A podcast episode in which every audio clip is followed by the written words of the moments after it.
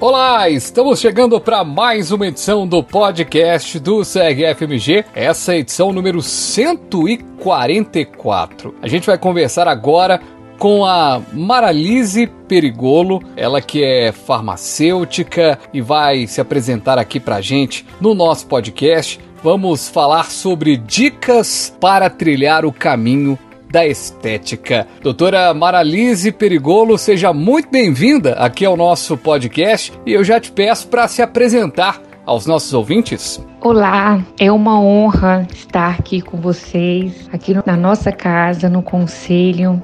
Eu sou farmacêutica, me formei em 2008. Eu tive a oportunidade de me habilitar na área da farmácia indústria ou na área da farmácia clínica e eu escolhi área da indústria, em trabalhar com cosméticos. Então, eu iniciei como farmacêutica responsável por um laboratório mais manipulação e o qual eu estou presente até hoje.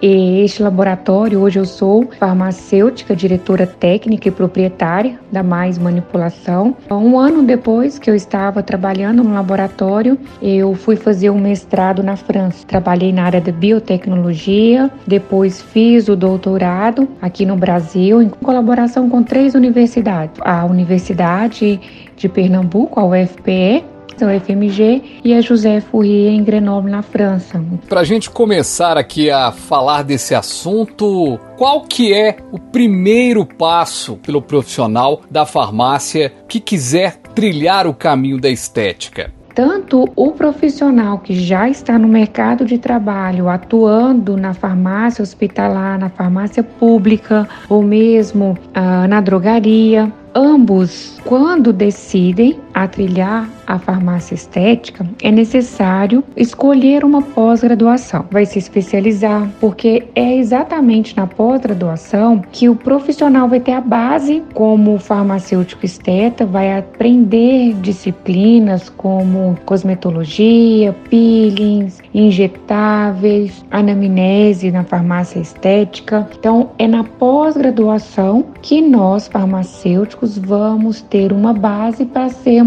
bons profissionais da área da estética. Uma vez que eu tenho a pós, os próximos passos a partir de então, buscar por cursos livres para poder aperfeiçoar mais, pode buscar por participar em congressos para manter-se atualizado. Quais são as áreas do conhecimento para o profissional de estética? Dentre as áreas do conhecimento, nós podemos descrever a tricologia, os injetáveis, os peelings, laser, cosmetologia, a prescrição a farmacêutica na área da estética, e dentre essas áreas, claro que o profissional da estética, ele tem que ter o domínio, ele tem que ter o conhecimento destas áreas. Então é muito importante que eu, como farmacêutico esteta, saiba prescrever formulações para o meu paciente que possa trabalhar com essas formulações na prescrição estética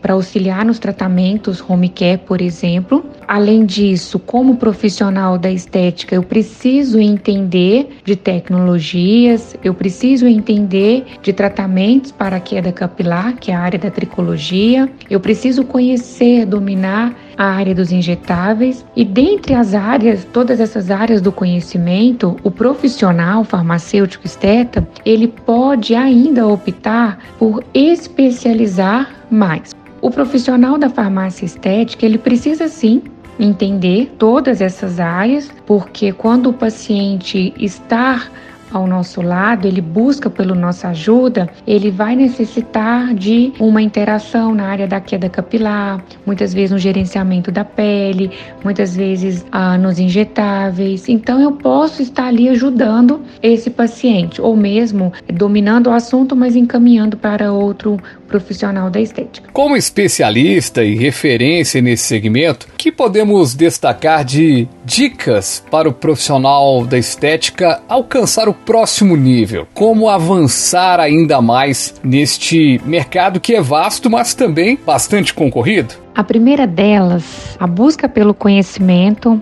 contínuo e não somente o conhecimento na área técnica você precisa também trabalhar outros tipos de conhecimento na área da gestão. Liderança, gestão financeira, estratégia, gestão de pessoas, porque a partir do momento que você pegar o seu dinheiro, investir nessa área e você dominar ou trabalhar melhor esta área, com certeza você vai passar para um próximo nível, ter uma rentabilidade maior. Como você planeja os seus próximos passos na estética? É uma área sempre em evolução, é preciso desse planejamento? Desde que eu, eu comecei a atuar na área da estética, até então, eu sempre atendi em consultório odontológico, em consultório de estética, sempre atendi em parceria. Então, uma forma, inclusive, de nós profissionais começarmos é fazer sim uma colaboração com uma clínica e fazer ali seu,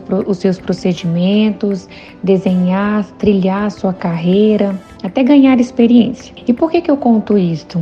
Porque o meu planejamento para o meu próximo ano, principalmente, tem tudo a ver com, com essa virada de chave. Desde que eu comecei, eu venho dando uh, cursos e atendimentos numa clínica que eu alugo, numa clínica que eu tenho uma parceria. E 2024, né, o próximo ano, ele vem com uma realização profissional. Sempre que eu chego essa época do ano, no mais tardar na primeira semana de novembro, eu faço planejamento estratégico do próximo ano. Quais são as atuais tendências da estética? Além desses protocolos faciais, em que muitas vezes também é necessário eu coloco os fios para poder reposicionar o tecido que desceu, nós trabalhamos também com protocolos corporais. Então nós temos protocolos que faz a redução da gordura abdominal, por exemplo, e ao mesmo tempo dá firmeza para aquela pele. Então a gente associa a aplicação de enzimas, popularmente conhecido como enzimas, mas que são medicações que a gente injeta no tecido subcutâneo para poder degradar aquela gordura corporal no local onde está sendo aplicado. E ao mesmo tempo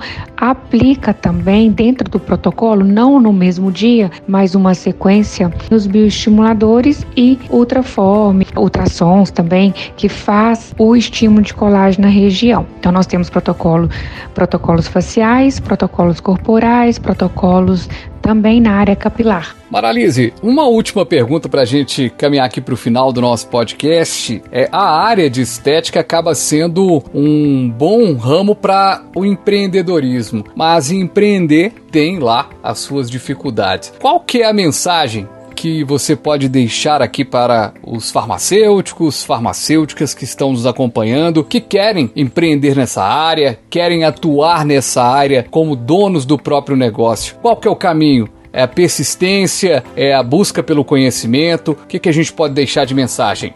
É realmente a persistência, a busca pelo conhecimento faz sim parte da, da mensagem que eu posso deixar hoje para todos que estão nos ouvindo. E eu diria também que o entusiasmo.